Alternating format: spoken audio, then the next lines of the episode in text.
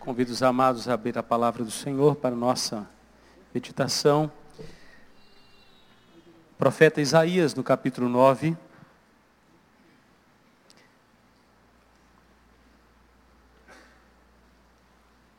A partir do verso 1. E diz assim a palavra do Senhor.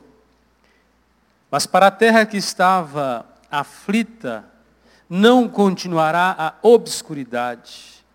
Deus, nos primeiros tempos, tornou desprezível a terra de Zebulon e a terra de Naphtali. Mas nos últimos, tornará glorioso o caminho do mar, além do Jordão, Galiléia dos gentios.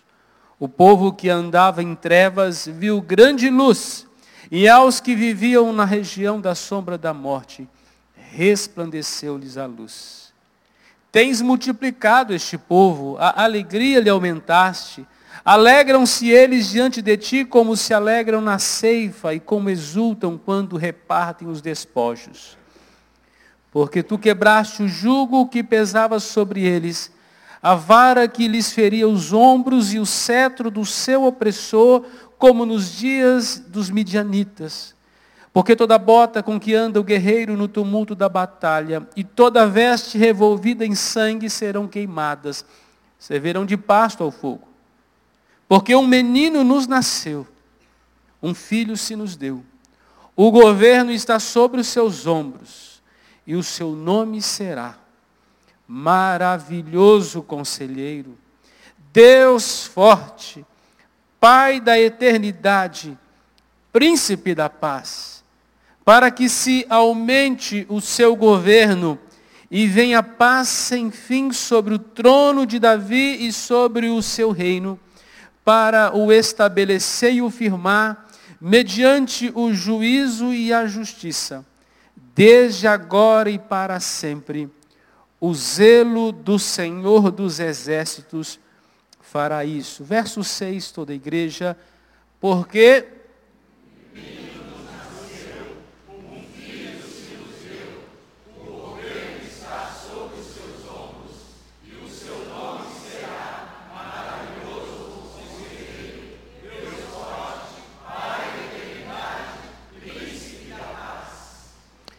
nasce um rei maravilhoso.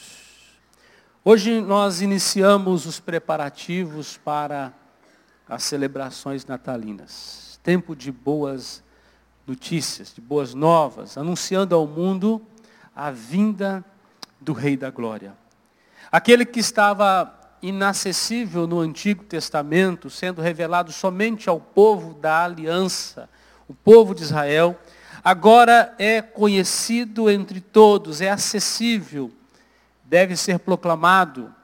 Ele é o desejado das nações, que está disponível hoje para visitar sua casa e transformar sua vida. Aquela terra que vivia na obscuridade, nas trevas da revelação divina, conhece agora a verdadeira luz que, vinda ao mundo, ilumina a todo homem. Galiléia dos gentios, lugar dos pobres, do povo rejeitado e esquecido. Lugar de morte, de tristeza, de esquecimento. Foi neste lugar que Deus resolveu revelar o seu Filho com toda a sua glória. O interessante é que após 300 anos de silêncio profético, um sacerdote, Zacarias, vai ao templo no seu turno e aquele ano ele foi o escolhido, sorteado para no dia da expiação entrar no Santo dos Santos oferecendo ao Senhor o seu serviço. Todas as vezes que um sacerdote, e todos os anos um deles era sorteado para isso, para ele entrar no Santo dos Santos tinha toda uma, uma indumentária. Eles estavam bem trajados, com as suas vestes sacerdotais, com doze pedras, seis de cada lado, de pedras preciosíssimas, que cada uma delas representava o povo de Israel, cada tribo de Israel, representando todo o povo de Deus. E eram preciosos porque o povo de Deus não é cascalho. O povo de Deus é um povo precioso. À frente de sua mitra, ali dizia santidade ao Senhor. Não era de qualquer maneira que podia entrar. Aquele sacerdote, ele se preparava durante o ano, se consagrando para apresentar a expiação. E na sua roupa ainda havia, é, próximo dos seus pés, sinos amarrados. E onde ele andava, esses sinos anunciavam: o sacerdote está aí. E no dia da expiação, quando ele entrar, a família e o povo ficava do lado de fora numa grande expectativa. Será que Deus vai receber o culto? Será que Deus vai receber a intercessão, a mediação? Se o sacerdote estivesse em pecado, ele era fulminado na presença de Deus. Era por isso que era um costume sacerdotal amarrar uma corda na cintura de todo sacerdote que entrava. E de acordo com ele entrando para o Santo dos Santos, o sino ia tocando, sabia-se pelo lado de fora de que ele estava vivo. Você imagina a aflição da família naquele. E ele andando e o sino tocando, ele andando e o sino tocando. Enquanto o sino estava tocando, havia um culto acontecendo lá, Deus estava se agradando. Mas se tivesse silêncio, aquela corda ela era para puxar para fora um corpo, um cadáver. Naquele ano, Zacarias vai para apresentar adoração ao Senhor. A multidão está lá de fora, permanece orando. Mas diz que ele demora ali.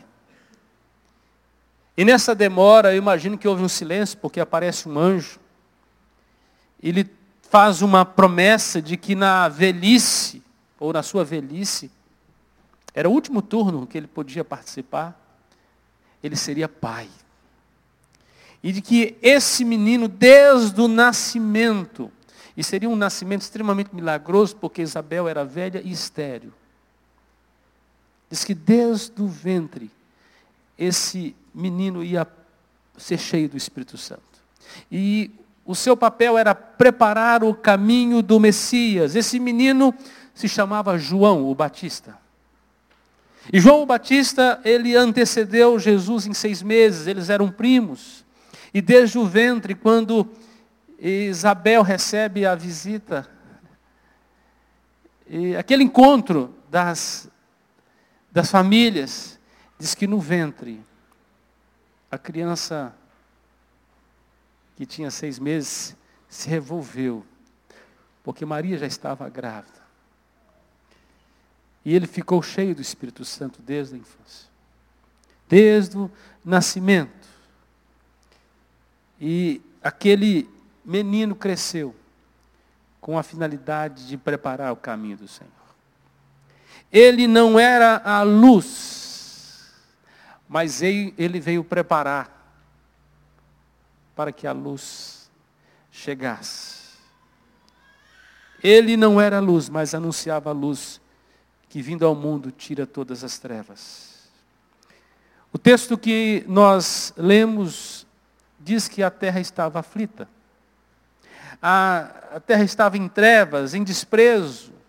E aquele era o contexto da Galileia. Um lugar de pobres, pobres pescadores, de uma população pobre. E exatamente naquele lugar, Deus resolve manifestar a glória do seu filho. O profeta fala de uma luz vista 720 anos antes, capítulo 9, mais de sete séculos. Ou seja, pela profecia bíblica, o povo deveria aguardar a vinda do Messias, porque o rei haveria de nascer. Essa profecia fala do nascimento do Rei da Glória. Deus se fazendo homem. A oração dominical, que diz que nós devemos orar para que a vontade de Deus seja feita na terra como é no céu. estava sendo habilitada para que a vontade de Deus também fosse feita na terra.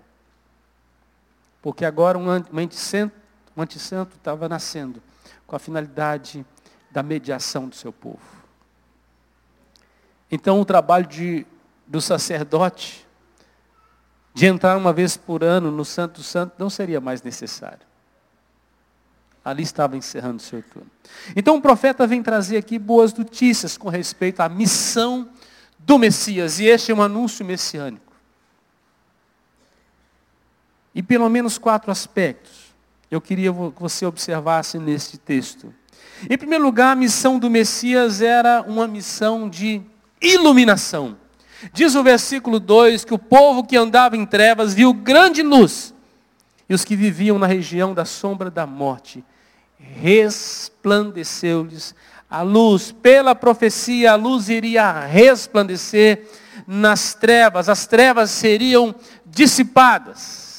Assim é a vida de Cristo em nossas vidas.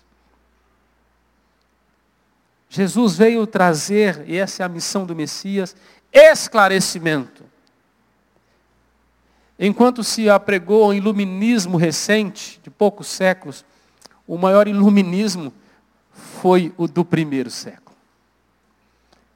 Quando a luz em pessoa rompeu diante da obscuridade, da infelicidade, da falta de um Salvador. Em Lucas 2,9 diz assim, um anjo do Senhor desceu onde eles estavam e diz que a glória do Senhor brilhou ao redor deles e ficaram todos tomados de grande temor.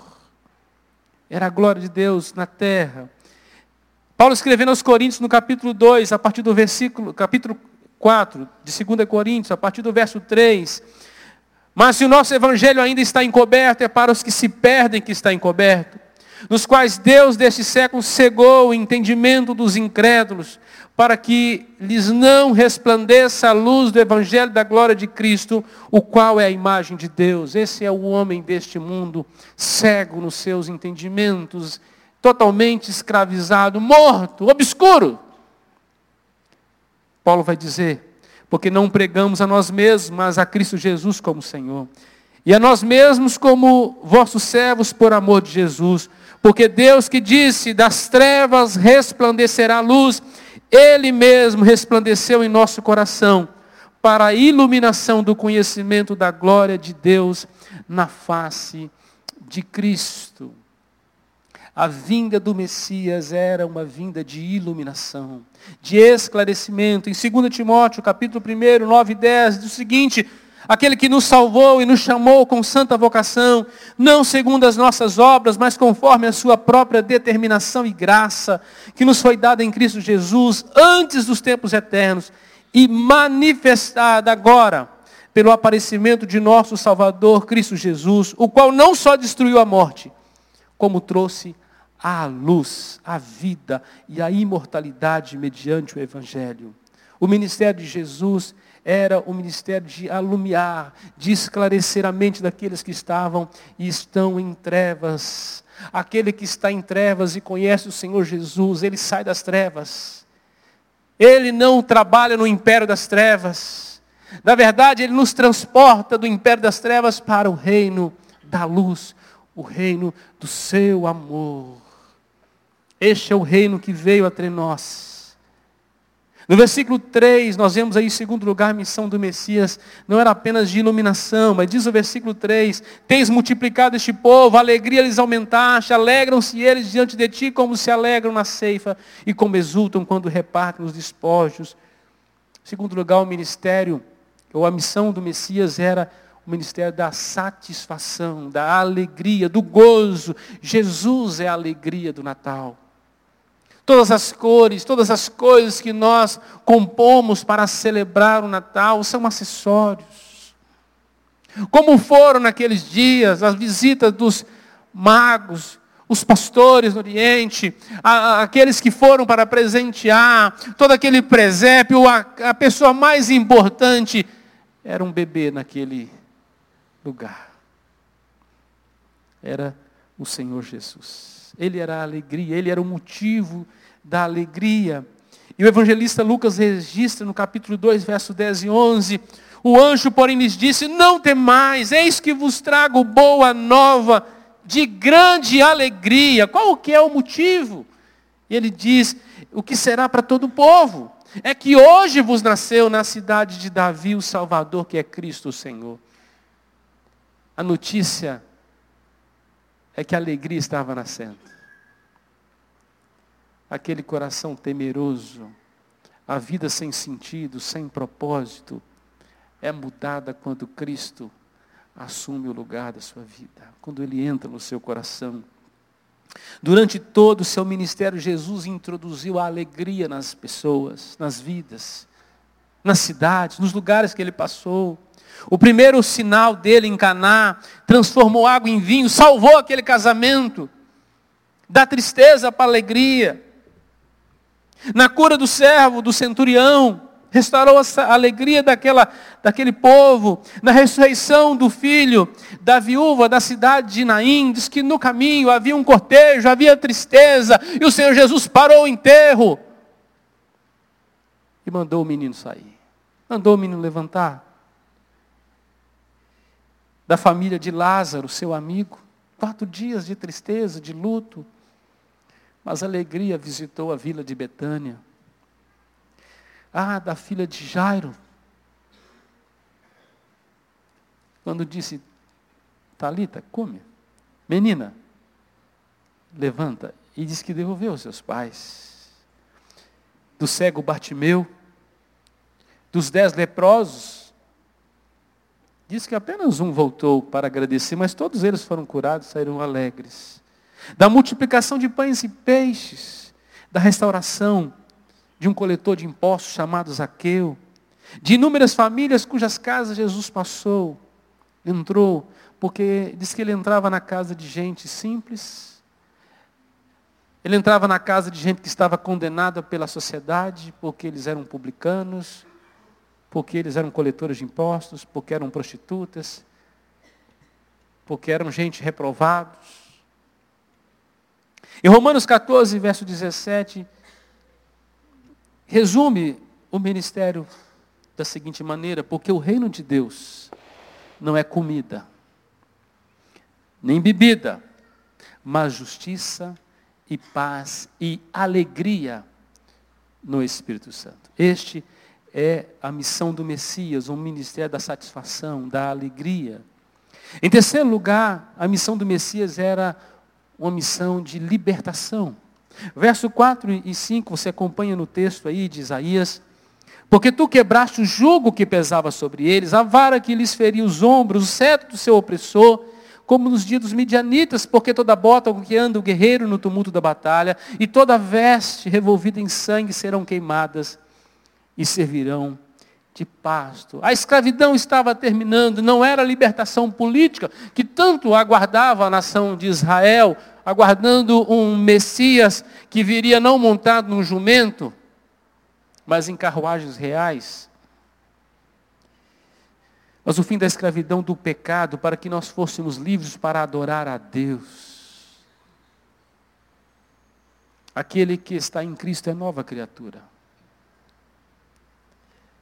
O passado de escravidão não tem vitória mais sobre você. O ministério messiânico era um ministério de cura, era um ministério de restauração, era um ministério de libertação. Assim era a unção do Messias. E o profeta Isaías, no fim do seu ministério, no capítulo 61, é o mesmo texto que Jesus vai ler no templo, diante das autoridades, e vai dizer assim: se cumpriu hoje. Está cumprido. E diz que o Espírito do Senhor Deus está sobre mim, diz ele. Porque o Senhor me ungiu para pregar boas novas aos quebrantados. Enviou-me para curar os quebrantados de coração e proclamar libertação aos cativos e a pôr liberdade aos algemados, a pregoar o ano aceitável do Senhor e o dia da vingança do nosso Deus, a consolar todos os que choram e pôr sobre os que em Sião estão de luto uma coroa em vez de cinza, óleo de alegria em vez de pranto, veste de louvor em vez de espírito angustiado, a fim de que se chamem carvalhos de justiça, plantados pelo Senhor para a sua glória. Este é o ministério da libertação, o ministério messiânico. veio tirar todo aquele que estava oprimido pelo diabo, escravizado nas suas ideologias, na sua mente corrompida. Paulo escrevendo aos Gálatas no capítulo 5, verso 1, diz o seguinte: Para a liberdade foi que Cristo nos libertou. Permanecei, pois, firmes e não vos submetais novamente ao jugo de escravidão. Jesus nos livrou do jugo do pecado, do jugo da lei, somos salvos pela graça, não por obras, somos chamados à liberdade, somos comissionados a, a levar libertação a outros, somos embaixadores do Rei. Somos o povo que leva liberdade às pessoas que estão escravizadas nos vícios, nos pecados, na imoralidade, na condenação. Levamos libertação àqueles que estão oprimidos pelo diabo. Porque o Senhor Jesus, ele entra sobre um reino de trevas, onde há um valente. Mas ele é o mais valente, ele é o leão da tribo de Judá, e onde ele entra, ele assume o lugar. E ele põe o valente em retirada. E os despojos são vidas salvas, transformadas, que estavam escravizadas e são livres em Cristo Jesus. Natal, então, é tempo de comunicar libertação em Jesus. O Messias veio para libertar. Em quarto lugar, a missão do Messias era uma missão de restauração. O verso 6 e 7 diz o seguinte: porque o menino nos nasceu. Um filho se nos deu. O governo está sobre os seus ombros e o seu nome será maravilhoso conselheiro. Deus forte, Pai da eternidade e príncipe da paz, para que se aumente o seu governo e venha a paz sem fim sobre o trono de Davi, sobre o seu reino, para o estabelecer e o firmar mediante juízo e justiça, desde agora e para sempre. O zelo do Senhor dos Exércitos fará isso. Ou seja, ninguém, ninguém é capaz de resistir o Deus que vai agir para que isso possa acontecer. Isso o profeta estava falando 720 anos antes, dizendo: Este menino vai nascer. Este menino vai exercer o ministério da libertação e da restauração. Restaurará todas as coisas. E nem um Herodes furioso, que recebeu a notícia que um rei havia nascido, conseguiu parar o rei da glória. O Rei da Glória entra com o seu reino neste mundo caído, restaurando todas as coisas para que a vontade de Deus seja feita na terra como ela é no céu. A vinda do Rei da Glória tem o propósito de trazer o seu reino a nós, o reino que restaura todas as coisas, um reino com um rei que é maravilhoso conselheiro. Este é o seu reino. Ele é maravilhoso porque é Deus e é homem, é 100% Deus, é 100% homem. Ele é admirado pelos anjos e também pelos santos glorificados. Ele é o maravilhoso conselheiro.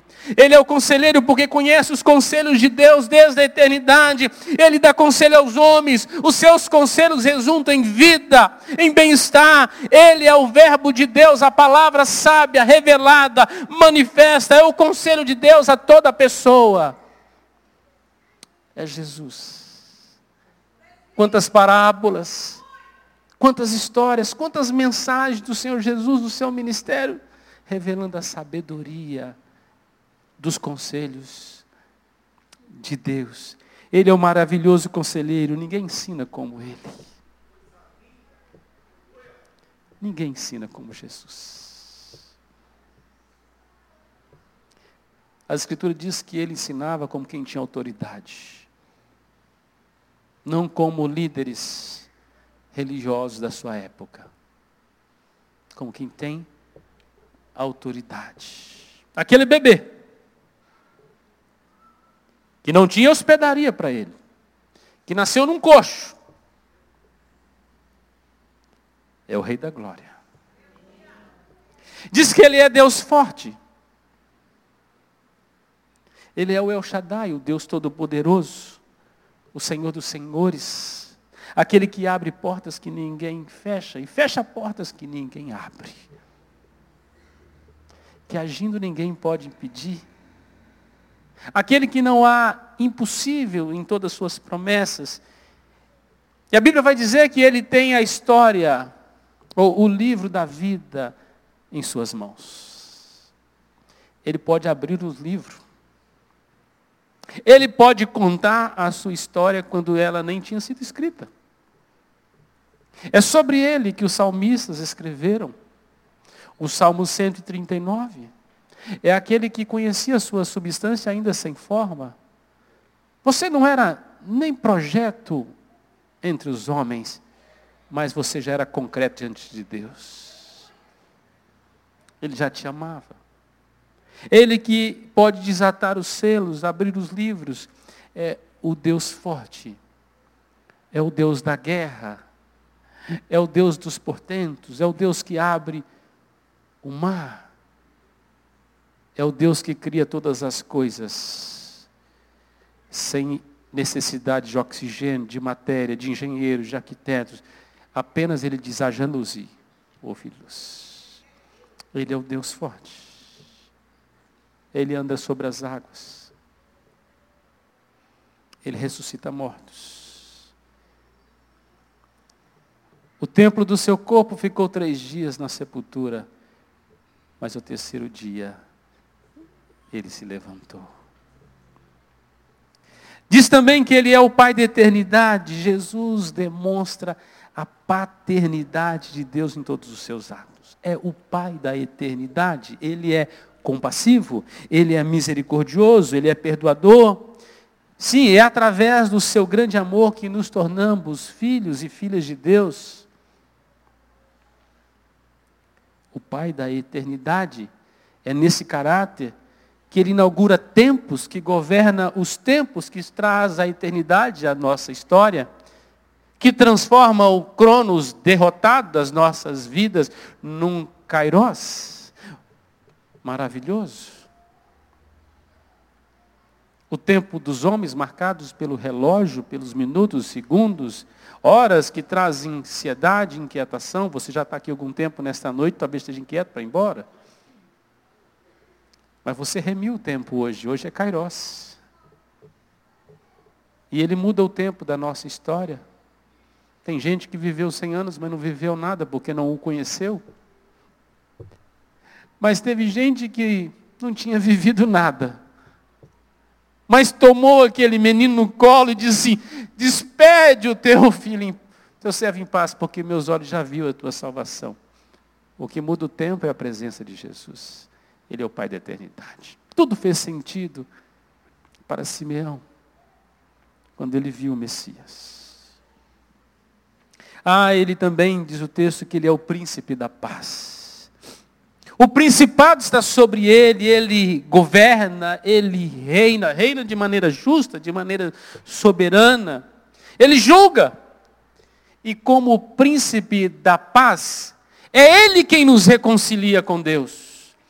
É ele que se interpõe entre nós e o nosso Deus e criou uma ponte, a ponte da paz. É o doador da paz no coração e na consciência. Quando o seu reino estiver plenamente estabelecido, os homens não vão precisar mais aprender a guerrear, porque Ele é a nossa paz, Ele é quem apazigua o mais conflitante coração. E a paz que Ele dá, o mundo não dá, o mundo não compreende e o mundo não tem. Não há nenhuma barganha, nenhuma negociação, nenhum acordo que pode gerar a paz que só Ele pode dar. Porque primeiro ele nos reconciliou com Deus e ele tirou a inimizade. Ele é o mediador entre Deus e os homens. E segundo, aquele que o recebeu, aquele que foi reconciliado em Cristo Jesus, e que agora está em paz com Deus, não é inimigo de Deus, mas hoje é filho de Deus, saiu do império de rebelião, de trevas, do pecado, e foi reconciliado pelo reino do Filho do seu amor. Esse que está em paz com Deus, recebe a paz de Deus, que excede todo entendimento. E pode dizer em paz, me deito e logo pego no sono, porque só tu, Senhor, me fazer pousar em segurança. A paz que o mundo não compreende. A paz é sua característica mais notável. Veja o que Paulo escreveu a respeito lá em Efésios, no capítulo 2, a partir do verso 13.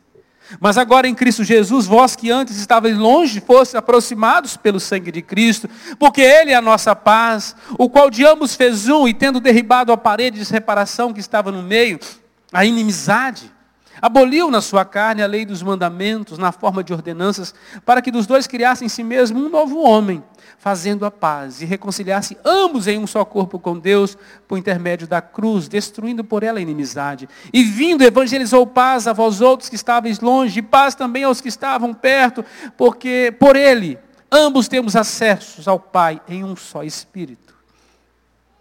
Aos seus seguidores ele disse: Deixe-vos a paz, a minha paz vos dou.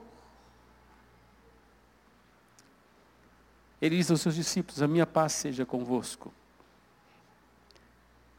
Ele governa a mente e o coração, trazendo a paz. Ele quem provê a paz com Deus, e é em Cristo que somos reconciliados e assim recebemos a paz de Deus. O seu reino, versículo 7, está exercendo seu aumento dia a dia. E todas as vezes que uma nova vida é transformada, o seu reino avança. E a sua palavra diz que ele não vai perder nenhum só daqueles que o Pai o deu. Em cada avanço, em cada batalha, em cada casa que ele entra,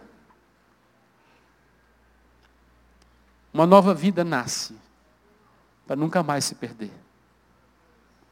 O reino aumenta, o reino avança, e é através do seu corpo, a igreja, que isso acontece. Com isso, o reino de Deus avança e avança eternamente. Concluo. Nasce um rei maravilhoso. O profeta está vendo o rei 700 anos à frente. Nós podemos vê-lo hoje, como se estivéssemos lá em Belém, naqueles dias. Nasce um rei maravilhoso, seu reino é eterno. Seu governo é de paz e alegria do Espírito Santo. Então nós damos hoje boas-vindas ao Rei Jesus. Deixe o Rei Jesus governar sua nova vida. Renda-se a Ele. Confesse seus pecados de maneira arrependida e receba Jesus Cristo como seu Senhor e seu Salvador. Tome posse de um novo reino. Seja súdito do Rei Seja um súdito fiel. Bem-vindo, Rei Jesus.